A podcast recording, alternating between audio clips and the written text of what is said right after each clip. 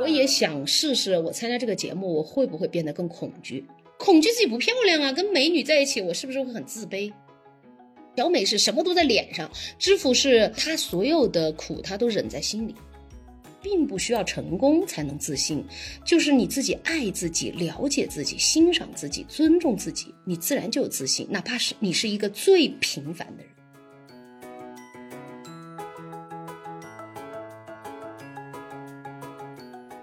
大家好，欢迎收听这一期的《三人行不行》，我是小 T，我是小玉，我是小木。今天我们的节目又请来了一位非常重量级的贵客龚琳娜老师，非常开心。龚老师正在参加《乘风二零二三》，也就是我们俗称的“姐姐”第四季。然后，龚老师初舞台爱如火。一宫花海。非常出圈的哦，对，嗯，二宫的迷迭香不仅出圈，而且每一次都合作了一位不同的姐姐，对，嗯。嗯，然后在里边也被姐姐们亲切的称之为老公。好，我们今天就把姐姐们的老公请来，跟我们一块儿聊一聊他参加节目的故事。好，我们欢迎龚琳娜老师，小木、小玉、小 T，你们好，我是龚琳娜。龚老师您好，我是小玉。龚老师您好，我是小 T，我终于见到偶像了。三个女人一台戏啊！龚老师，您来参加这个姐姐的话，唱跳对您是一个大的挑战嘛？是不是为此做了蛮多的准备？唱跳，呃，是很有挑战，因为呃，在跳的时候，你怎么能够唱歌声音还稳定不喘气儿？然后呢，跳，因为他跳的都是这种流行舞，速度是非常非常快的。就说如果我不是天天都练，早上晚上随时都练，你就根本记不住动作。你要靠脑子来记是就慢了，因为脑子永远跟不上他那个音乐节奏的速度，所以没有捷径可走可走，只能死练死记肌肉记忆。龚老师，那个我看您朋友圈里面也跳了好多女团舞，这个风格您最初接受起来会不会有一些心理的负担呀？不会啊，因为我是先玩说唱的，我在说唱里面找到了那种音乐节奏的律动，然后就是通过呃歌词啊说说和唱，但是我觉得如果光是嘴巴找到了，可是身体没找到呀。所以，我才决定要去要去练舞，因为我希望我的身体也会跟着这样的律动、流行节奏的律动，呃，一起进行。而这种律动，我觉得是当下整体就是全球哈，我不是光讲中国，就全球流行音乐盛行它的一种速度。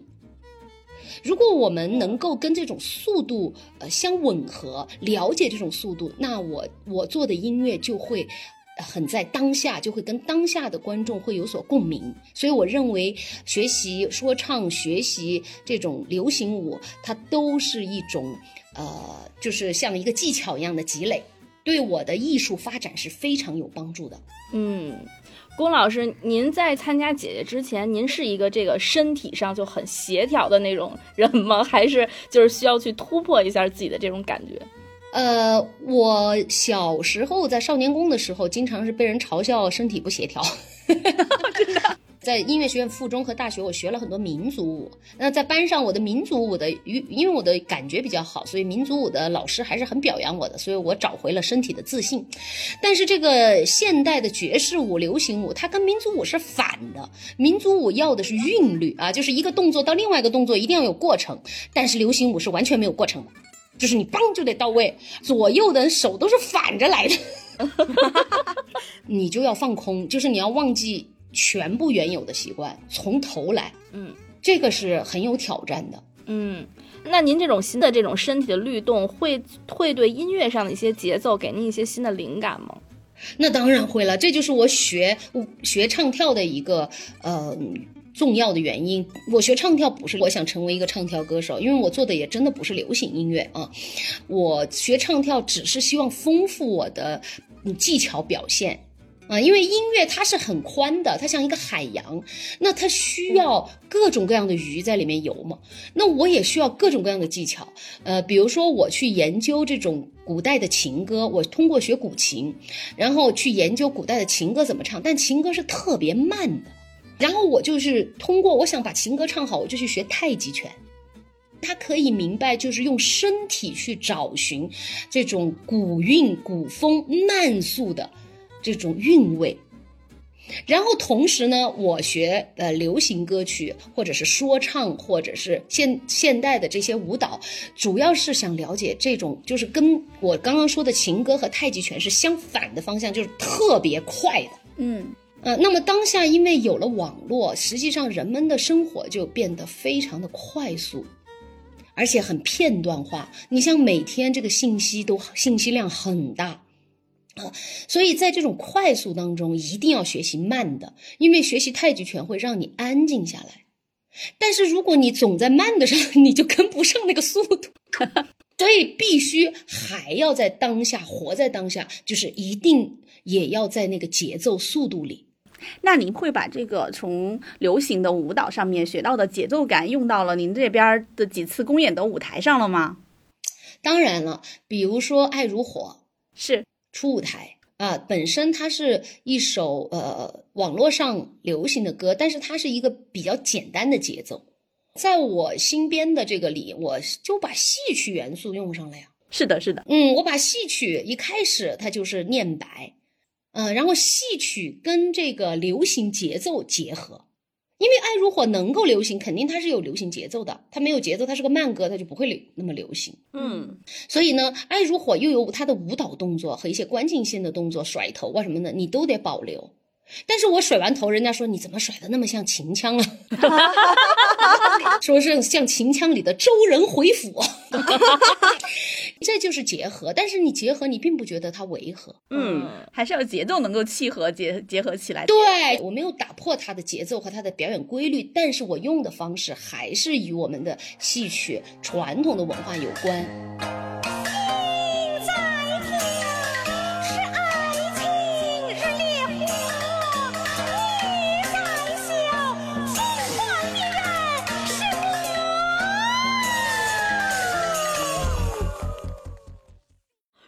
我们都觉得您就是在音乐里边玩跨界玩的特别好，各种形式的跨界，然后包括像一公的时候这个花海，然后又是跟这个日本歌手合作，您自己也是用两种语言在唱这首歌，两种语言的这种这种节奏，对于您来说，您觉得在一首歌里会有难度吗？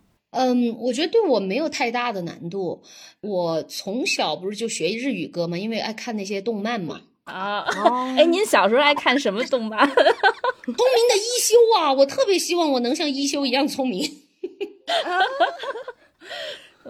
我跟你说，我小时候，在我呃就是六七岁的时候嘛，看到一休这个，然后我就用那时候是饭盒录音机，就对着电视机把这个主题曲这个 C K C K C K C K 把它录下来，然后我真的是用拼音、一个字一个字的记录下来，就是我用简谱把所有的旋律写下来，然后我很快把这首歌学会，我就在舞台上演唱。当时还没有什么卡拉 OK 伴奏带啊，有一个老师拉手风琴，他就给我伴奏，我就在舞台上唱了《聪明的一休》。那你想想，那个时代我唱这歌得多受欢迎，所以我很早就有市场意识了，你知道吗？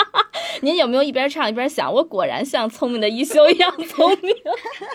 其实我没有想一个小孩儿，我到现在为止，我觉得我都像童有一颗童心，就是我就是喜欢。啊，是嗯那么迅速的放在台上，是因为我喜欢它，学了我就要用啊。就是说，如果一个歌手，尤其是呃流行歌手啊，如果你比流行速度慢了，那你就不流行。呃，你超前一点，你就是流行。嗯、那么我呢，当然是希望能在艺术的方向有所发展。但是如果我希望观观众是更广阔的，那么一定要了解这个流行的，包括它的市场，去分析研究，然后做出选择，既不丢掉自己，保持艺术品质，又能够让这个作品流行。啊，这次跟那个美里亚嘛，是不是这次的日语学习就不需要用拼音标注了？毕竟就有一个老师在边上。不对，不对，我拿到这首歌，第二天一大早我就开始听忠孝界了。我一上午就把中校界的所有的用拼音标记了，还是跟我小时候一模一样。哦，哇因为小美当天她拿到歌，她晚上就走了，她就去日本了。哦，她有演唱会，然后我当时马上没有人教我，而且我不喜欢她一个一个教我，我喜欢我自己先听先学，等她能教我的时候，我已经会了。第二天一上午我就全部能够唱下来。拼音都标好了。等小美再来的时候，我已经背下来，然后他只是给我指导一下哪些字要咬得更准。您龚老师太厉害了。我我听到这个花海里面有一个细节，就是您的那个日语，很多观众都说听起来很复古，会有就是上世纪八九十年代那种感觉，然后就跟这个花海的曲风特别匹配。这个日语的发音是是有特意为之吗？还是说就是跟您之前很早很小时候学有关啊？呃，首先我发现这首歌哈，周杰伦的这首歌基本上写的就很日本。在那个时代的流行音乐是受到了日本音乐的影响很很很重。你看邓丽君很多歌都是日本歌啊，然后唱成中文的。嗯，所以说，呃，我当时我就唱看了很多日本的有代表性的歌手的演唱，啊，当然我最喜欢中岛美雪的演唱，所以观众也很聪明，他们在我的声音里也听到了中雪中岛美雪的味道，因为我听了很多演唱，我觉得非常多的人都唱得好，我觉得这一段比较符合中岛美雪的这种唱腔的设计，然后呢，因为小美她代表着现代的年轻一点的人，我代表着过来了，就是经历过这些起起落落。嗯，所以我觉得我要唱出一种比较呃有有经历的声音吧，然后小美还会唱出她的激情和热情，这样我们两个人既有每一个人自己的风格，又很融合。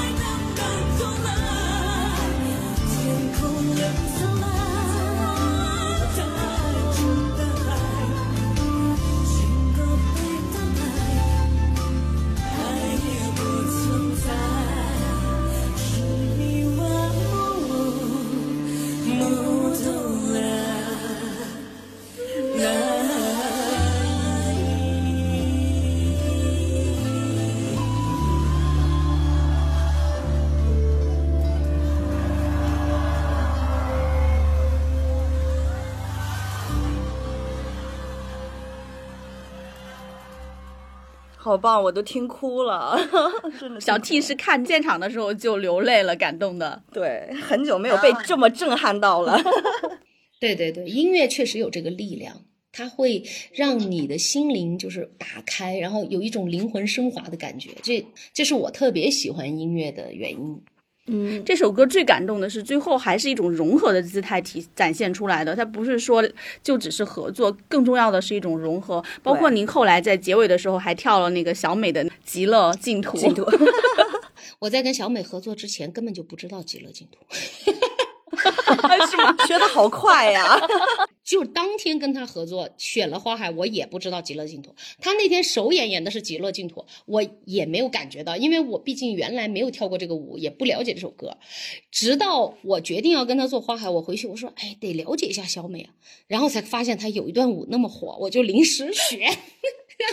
他的是一段舞，我的是一段歌嘛。忐忑也是，就是很魔性，他的舞也很魔性，所以我就觉得这个这两个结合起来，其实是互相学习对方的歌和代表作吧。嗯嗯，龚老师现在其实好多粉丝都特别磕您俩的 CP，铃芽之旅，对，您知道吗？是，我知道，知道，我我们俩确实。嗯，因为小美语言不通，她来到这个节目又比较陌生，对她也是第一次在中国参加这样的节目，所以她多多少少是很紧张的。嗯，然后我就会看到这个，所以就处处的比较呃关心她吧，嗯，然后看他有什么需要，多能为他做点什么。您您二位之后还会有就是其他的合作吗？因为其实现在大家都特别的期待。对，这个好像还不能说哈。好的，知道了，那就是有，肯定完全可以期待的。对，呃，可以期待，太好了。嗯，是的，是的。哎，那龚老师啊，您的那个二宫又是合作一位国际的姐姐，是越南的那个知福嘛？您当时也特别那个主动的说，我也可以教你说唱中文这种的，能谈一下你们这次的合作的迷迭香之间又是一个怎么样的一种碰撞吗？嗯，知福是一个呃，也是很好学，然后他呢不像小美那么外露，就是小美是什么都在脸上，知府是他所有的苦他都忍在心里，然后他脸上永远都是保持着一种乐观。这是不同的性格的国际有那种艺人，嗯，对，因为知府呃他在越南还是很有名，但是呢也有很多呃人对他有争议，嗯。所以呢，他说他来到中国，呃，这么多姐姐对他那么好。他说其实他来到中国，没有人认识他，对吗？但是粉丝给他投的票很高。然后我们这么多姐姐对他那么好，他觉得好温暖，他好珍惜这个环境。对，所以他什么苦都自己吃，全部弄好。他不会轻易的问我要要帮助什么，他一定是自己都弄好。嗯嗯，所以在合作当中就很快，因为动作他他的跳舞跳得非常好。而且知夫这次会在他的表演中会有一个高技巧，你们会看到的，他会吊在八米的高空上，啊，哇，他是完全是旋转上去的，就是所以我当时就觉得，我看他在天空，就是排练的时候看他在空中，我都流泪了，因为我觉得好危险，因为他还要在上面转啊、翻啊、唱啊，哇塞，我觉得好危险哦，就就是特别替他那个，但是他从来都没有表达过放弃或者辛苦。知夫是一句抱怨都没有，然后，嗯，他很，他就是很美嘛，所以在迷迭香里的一些动作我都跟他学。我不是一直想很美吗？所以我就选了这首歌了。然后选这首歌，知夫又那么漂亮，他就可以教我那些动作怎么能够更加的有女人味儿。呃，龚老师是不是跟他学习也有一些心得，在怎么样表现的舞蹈更有女人味儿这方面？是的，他一个动作一个动作教我和刘亚瑟的，然后亚瑟呢本来是比较帅气的啊，嗯，对对对，然后他一到我们这组，我和知傅都惊呆了，说那他那么帅，他能把那女性的那柔美 表达出来吗？结果刘亚瑟自己选了一身裙子，本来刚开始我们交流的时候，嗯，刘亚瑟说他要西装，他要大的，他要那种酷的，还是要帅。对我变我穿上了西装，然后她穿了裙子。哇，我好期待哦，龚老师，您穿西装的样子。哎，其实很多粉丝说您这次突破了穿衣自由，因为您在那个节目里有说过，小时候因为可能觉得漂亮的女生穿粉色，所以你要选红色嘛。但是这次您穿了粉色，然后呢，二宫你还要穿西装，感觉特别的 freestyle 了。对，对，其实我从来对穿都没有界限啊。要要不然也不会出现忐忑和金箍棒了。我也不觉得那是丑，但是我觉得那个对歌它的造型跟歌合适的。我也不觉得我是跨界，我只是觉得音乐艺术它有很多很多的技术需要学习。就是说，比如说我从小就唱民歌，那么民歌是我的擅长，那么并不表示说流行我就不能唱。我也不是要炫耀我能唱，我只是希望说我学习一些流行的技巧。可以丰富我在演唱中国歌、艺术歌曲这个方面有更多的嗯色彩啊，哎表现力啊，我觉得这就是学习。所以对我来说，嗯，参加这些节目都是带着一种去学习的呃态度。嗯嗯，龚老师，我我一直在追这个节目，然后我听到就是在呃公布排名的时候，您有一段发言，就是说我的外貌我做主，然后其实我看了特别的感动，就是您当时为什么会呃发自内心的就是想说那么一段话呢？因为这个节目邀请我的时候，我第一的反应就心里的很自然的排斥，就是那么多漂亮姐姐，我那小短腿站在里面。嗨，你知道，就是那种本能反应，就是觉得这是一个呃很重视颜值的节目，也没有那么好的身材和个头和漂亮，我为什么要去参加节目？它并不是一个歌手节目，对吗？它还是有很多很多的，它引领着时尚潮流啊，什么发型啊、化妆啊、服装啊、造型啊，都是这样的一个节目，我就很纳闷儿，我说这为什么需要我去？所以，我第一呃发言的时候，就是义工以后发言的时候，就是那个，因为这是我很排斥来参加这个节目的一个原因。但是最后我愿意参加，当然一个是我妈妈喜欢，呃，一个是她有很多国际姐姐，然后我也想试试，我参加这个节目，我会不会变得更恐惧？就是恐惧自己不漂亮啊，跟美女在一起，我是不是会很自卑？郭老师，您还是有这种心理的一种挑战的心态在的，就是想来试一下。对呀、对呀、所以为了准备好认识所有姐姐，我不是一开始都准备了吗？结果见这个忘了那个，我我真的不认识，我就是做了一些准备，把把一些人的名儿和他们的代表作记住，结果就见到 ella 就唱徐怀钰的歌，就给搞差了。哎，这个特别的正常，我觉得我们现在就像我们平时突然去到一个人特别多的社交场合，也是会提前准备一下的。但是人到了那种社交场合以后，就真的不能够就脑子里的知识和嘴就对不上，跟不上，有时候对。对，然后脑子迅速反应这人是谁，我刚刚背的是谁。嗯哎，龚老师，就是那您自己现在会看那个节目的时候，会去从颜值上衡量？比如说，您发表了一下就是之前说对粉色的看法之后，然后您跟小美一起登台的时候，我作为观众的内心，我是觉得。龚老师可以啊，穿着这个粉裙子，不管从腰围，不管从整体的视觉上，真的没差很多，就是觉得太厉害了。而且两个人的年龄本身也有差距，就我真是觉得您一点都没被比下去。您自己会就是看的时候会内心这样比较一下吗？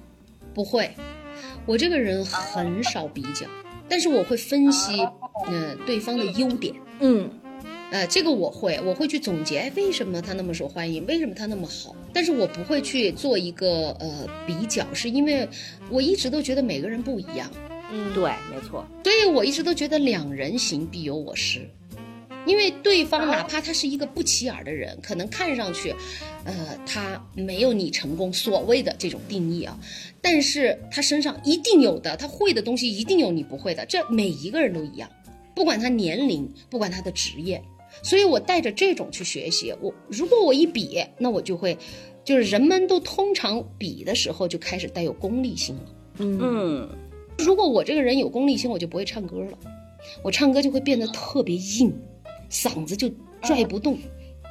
所以我每一次都是全心全意的投入在音乐里，忘记自己，嗯，没有那个空隙去比。如果我要比，我就不参加这个节目了，因为我个儿也比不上别人，身呃就是身材也比不上别人，我又不是流行音乐环境，我也没粉没有这个部分的粉丝，因为我的粉丝还是偏艺术音乐的、严肃音乐的。嘿，谢谢您夸我们仨。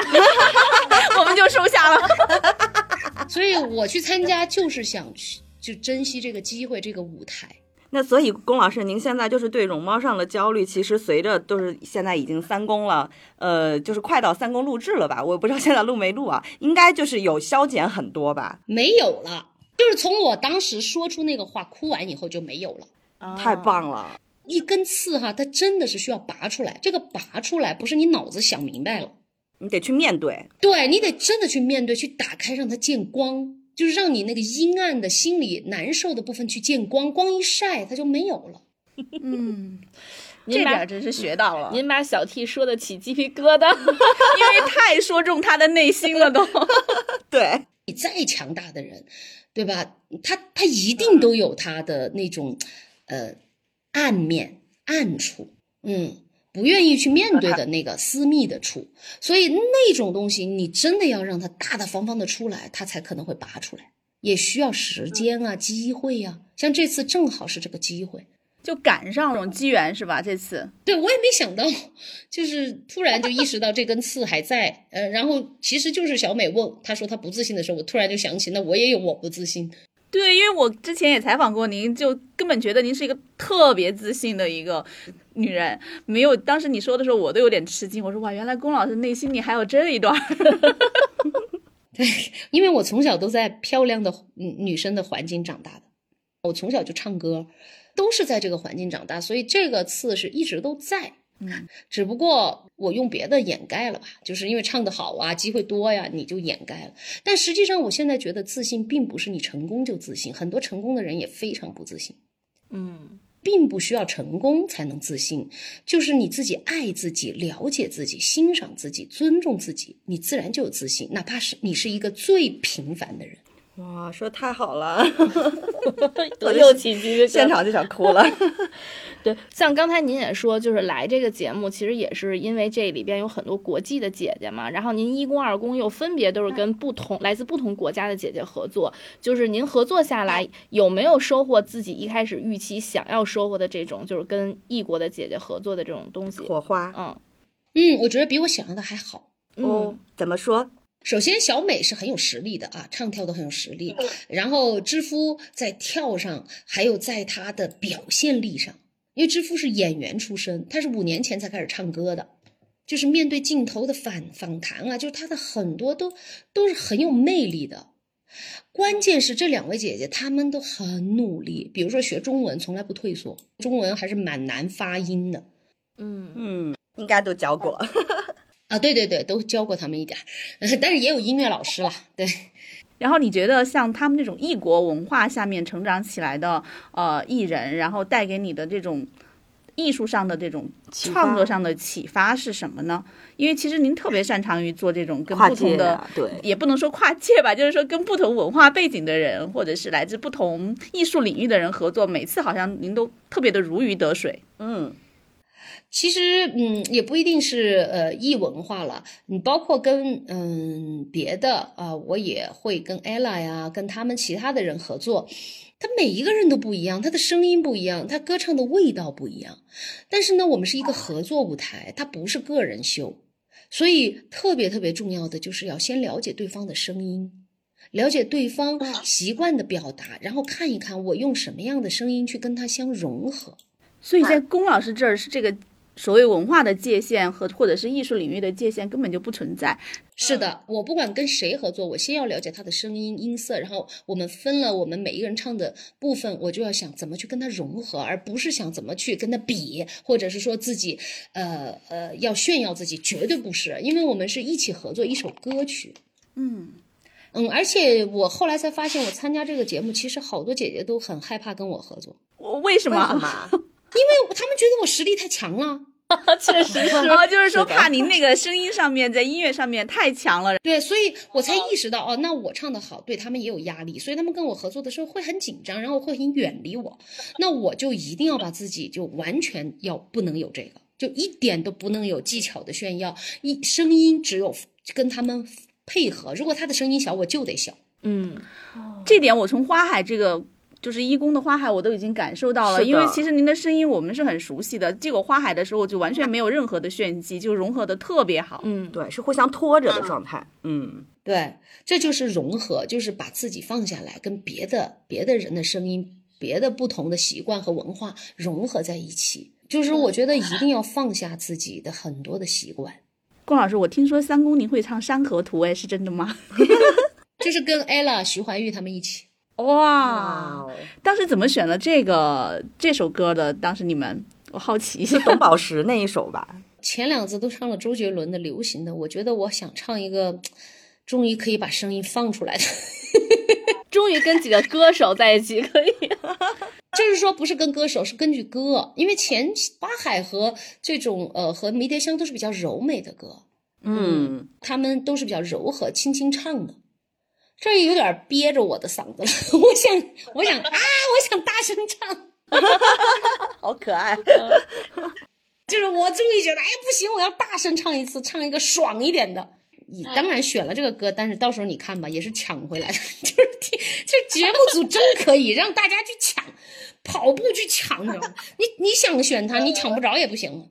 对，从前面的赛制就能看出来了。有时候很多人想去，但是你未必能选到那首歌。嗯他真的给你设定游戏，让你去玩。你再喜欢这个人，再喜欢这首歌，你如果玩不好这个游戏，你依然得不到的。嗯，那郭老师玩了到三公了，你也玩到三公了，自己感到乐在其中吗？对这个游戏的规则是不是也有所有所把握了？我觉得游戏规则一定要遵从。然后还好他是团队作战，所以我不擅长跑步抢东西，就让那些年轻的擅长跑的抢着去。团队来来出人来玩儿，啊、我我看到您那个呃，昨天还发了社交平台说那个张嘉倪给您做早饭，您也也也自己给他们做早饭，就是姐姐相处的还挺融洽的，是吗？特别融洽。其实每一个姐姐现在她们不愿意走的原因，最最重要的原因是她们舍不得其他姐姐。嗯，嗯，大家就觉得，哎，怎么会我们就是说，比如说人家都说同行是冤家，嗯，哦，但是在这个里面，你看好多都是演员，都是同行，互相尊重，互相鼓舞。嗯，刚开始我也跟孙悦姐姐聊过，我们都害怕说参加这个节目叽叽喳喳的女人们互相争啦，互相说小话，我们也怕，你知道吧？嗯，甚至有的人会觉得啊，张嘉倪长这样肯定很难相处，完全不是这样。张嘉倪特别温柔，她她是嗯她是成都姑娘嘛，所以她是泼辣，但是她是一个非常细心、很会照顾别人。我跟她住一个屋，大部分是她照顾我。哇塞，龚老师，我发现您真的很擅长发现大家的那个优点，因为我今天出来的时候还在小红书上看有粉丝说特别感谢您给徐怀钰鼓励，就是因为他一公之后争议挺大的嘛，您特别就是很温暖的一直在对待这个姐姐中的每个人，不愧被大家叫老公。既然叫老公了，得得像个老公一样了。每天的排练很辛苦，然后大部分都是点外卖吃。你想想，因为那我们的排练厅是没有玻璃，就是没有窗户的嘛，它是室内的，所以你分不清白天黑夜。每天就吃那些一样的，然后，然后早上起来早餐是在呃宿舍，啊，你可以煮个鸡蛋啊，我们做一点自己吃一点自己做的。后来孙悦姐姐呀、谢欣姐姐都来蹭饭。就除了早餐以外，另外两餐都是在点外卖，是这意思吧？因为你都要排练了，你去训练厅啊都要点外卖，而且也不知道几点才能吃，因为你排练就很晚啊，对吧？嗯，是。所以我我觉得早餐很舒服，大家坐下来，哎，吃一点，然后开始化妆，开始排练。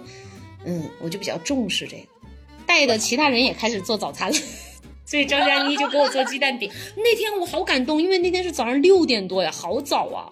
哇，起这么早？对，对，因为那天是我先有工作，我有一个采访比他们早，知道吧？所以我要赶紧先去。他们完全可以九点钟再起来的，结果他六点多钟起来给我做，然后陈意涵就陪着我，我们仨一起吃。哇塞。他们做完早饭又去睡回笼觉。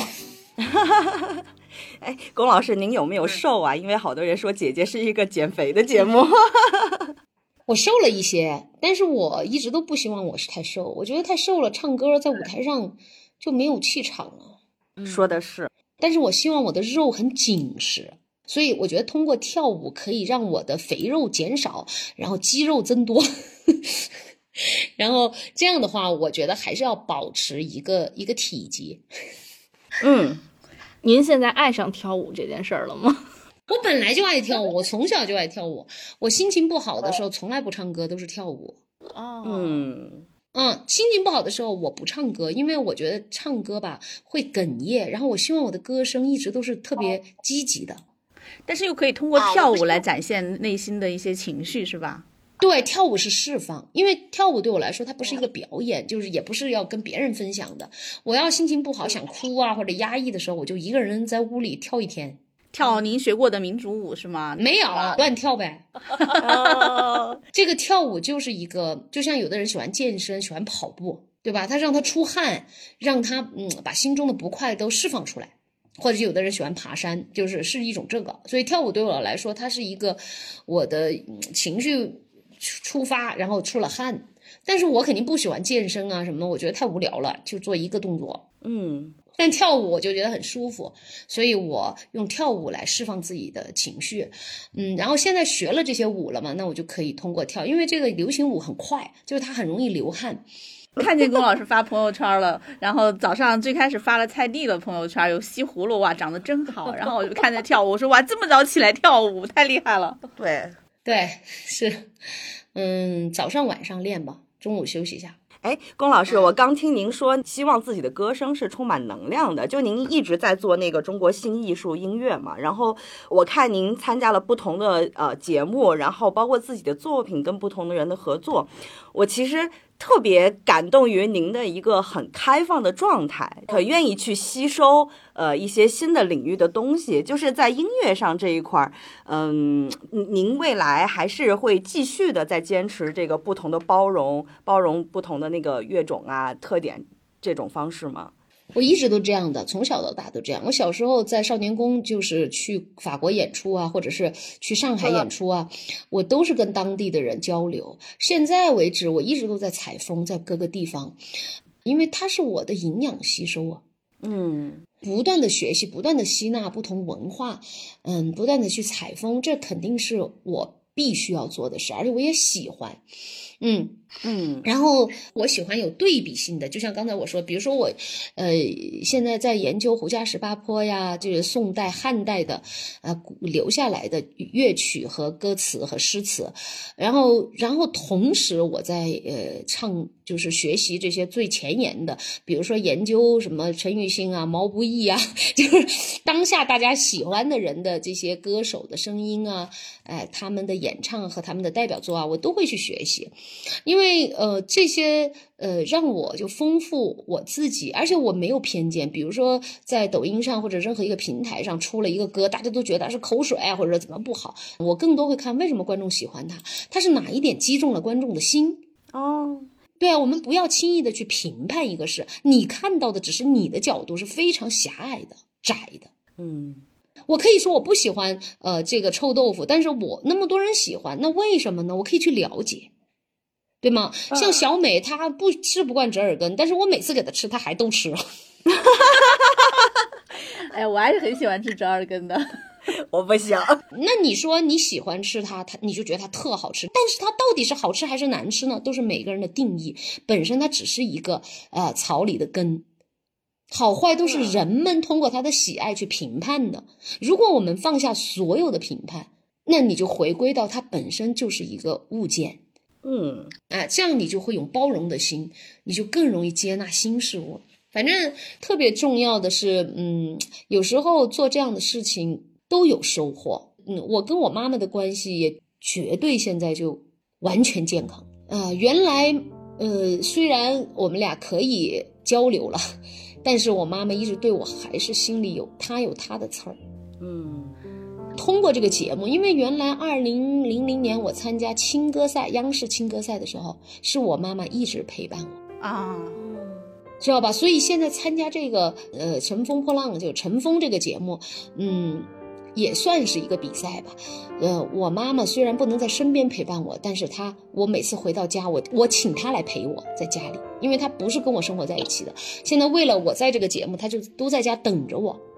关注我的所有这个节目，因为这个节目有三个月比较长，嗯，嗯在就是说，你突然就回到了二零零零年，我大学刚毕业，我妈陪着我参加青歌赛的时候。你知道，有时候你需要一个机缘，它不是说你说开就够了的，它是同样需要一个类似的机会。嗯你那个时候也是夏天，这个时候也到了夏天，那么我妈妈就在这种，她就会回到原来她跟我在一起的美好时光，彻底会抹平她心里的那些，也就是我说不能见光的那她心里对我的意见。就是意见就是孩子大了，终归要离开父母的语义。对对对，就是那个时候他放不下的那个部分，这个真的不是说你去跟他交流就可以聊得开的，就即便脑子聊开了，他的那个感觉。他还在，可是这次通过这个，我每次回来就跟他分享，哎，我们比赛啦，谁和谁又怎么样啦，我们唱歌怎么样，我就跟他分享，他就特别高兴。那天谢欣来了我们家，然后他听到我跟我妈分享这些时候，他哭了。但这个也是需要一个机缘，正好你妈妈特别喜欢《乘风》，就是姐姐这个节目，然后你又参加了这个节目，你们母女俩的那种因为原来跟大奖赛央视的那个大奖赛是有共通点的，我穿什么衣服，唱什么歌，他都在听。我练的时候，眼睛往哪看，他都在给意见。哎，这次有没有给意见？对你的舞台，比如说宣传照要，比如说人家导演组给你好几张，三张让你选择，我就会发给我妈，我说妈，你帮我挑一张，对吧？然后我妈就会跟我说，哎，化妆该注意什么呀？啊，然后那个什么，我们就一起商量，我也听。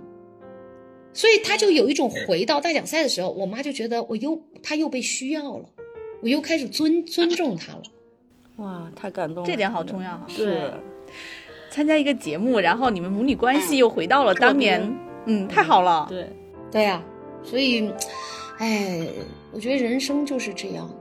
嗯，你有时候要多有点耐心，不要着急。但是你会一件事，就有时候我们经常容易自责自己嘛。比如说我自责自己不是一个好女儿，没有好好关心妈妈，但是没有用啊，你只能从现在开始做。就是你关注对方需要什么，我觉得不用自责过去自己做的事，因为那个时候的你也只能做到那样。而现在你明白了，你还缺失很多，那从现在开始我就对妈妈好，我就关注她喜欢穿什么衣服，喜欢吃什么东西，对对吧？喜欢去哪儿玩，做什么事儿，如果我能做到的，我都尽量陪伴他。嗯，嗯，特别打动我。您对这件事儿就是自己想明白，是从什么时候想开始想明白的呢？我从去年吧，其实，呃，原来比如说我我爸爸经常会说我一句话，说你对朋友都比对我们好。这话我爸说了不下十几年了。我爸妈也跟我说过。比如说云南是蘑菇的季节了，我一定会给我的老师寄蘑菇，一定会给我的最好的朋友寄蘑菇，但是我从来没有想到过我父母或者是我的舅舅啊、叔叔啊这些亲人没有想到过。嗯，因为我就这个时候就是你就明白了，有的时候家人对你好，你就理所当然了，对吗？对对对，我我是特别一样的心理路程。对，对，但是从去年开始，有什么好东西我都开始给家里人寄了，就先给家里人留，因为我突然意识到，当我遇到困难的时候，站出来的家里的亲人关心我，他们从来没有对我有要求。我爸爸妈妈生病了都不告诉我，悄悄的去看病，他们尽量不会麻烦我。你觉得这都是应该的吗？嗯就这件事情，嗯我四十多岁了才明白。哦，我要看到那些你从小就已经得到了的一种关爱，你已经习惯了。嗯，朋友给你的嘛，你就看得见；家人给你就看不见。因为很多事情都是他默默在做。对，而且他没有对你有要回报和要求，你你就更就习惯了，也不去回报。但是现在我开始意识到，我要去呃要去感恩这些。嗯我还是很好，我是一直都是一个比较感恩的人，但是现在越来越发现，越是身边微小的事情，它越值得你去珍惜。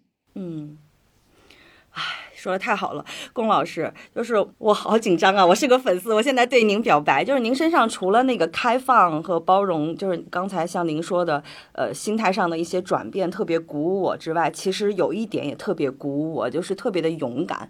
这个怎么说呢？嗯，因为我从您身上感觉到了，人不用自己去封闭自己，因为我我我感觉您是一直在，比如说自己不擅长什么，那我一定会去做，让这个不擅长的东西最后变成我的代名词，有身上有一种这种劲儿，这个特别的鼓舞我。这个身上这种劲儿，您是怎么出来的呀？我其实特别想练习这这种状态，因为很多人一想到自己这不擅长那不擅长，他就不去做了。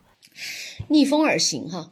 嗯当风吹向我的时候，我会哦，我会把我的手臂像翅膀一样打开。如果我正好有一个外套，那个外套被风吹起来，我觉得那个力量特别强。就先不要去抗拒，嗯对，就是你先去拥抱它。你看，当你去游泳，一个海浪朝你扑过来，你能躲吗？你躲，你就会呛着。嗯迎着这个浪游过去，你冲过这个浪，你一下就游得很远。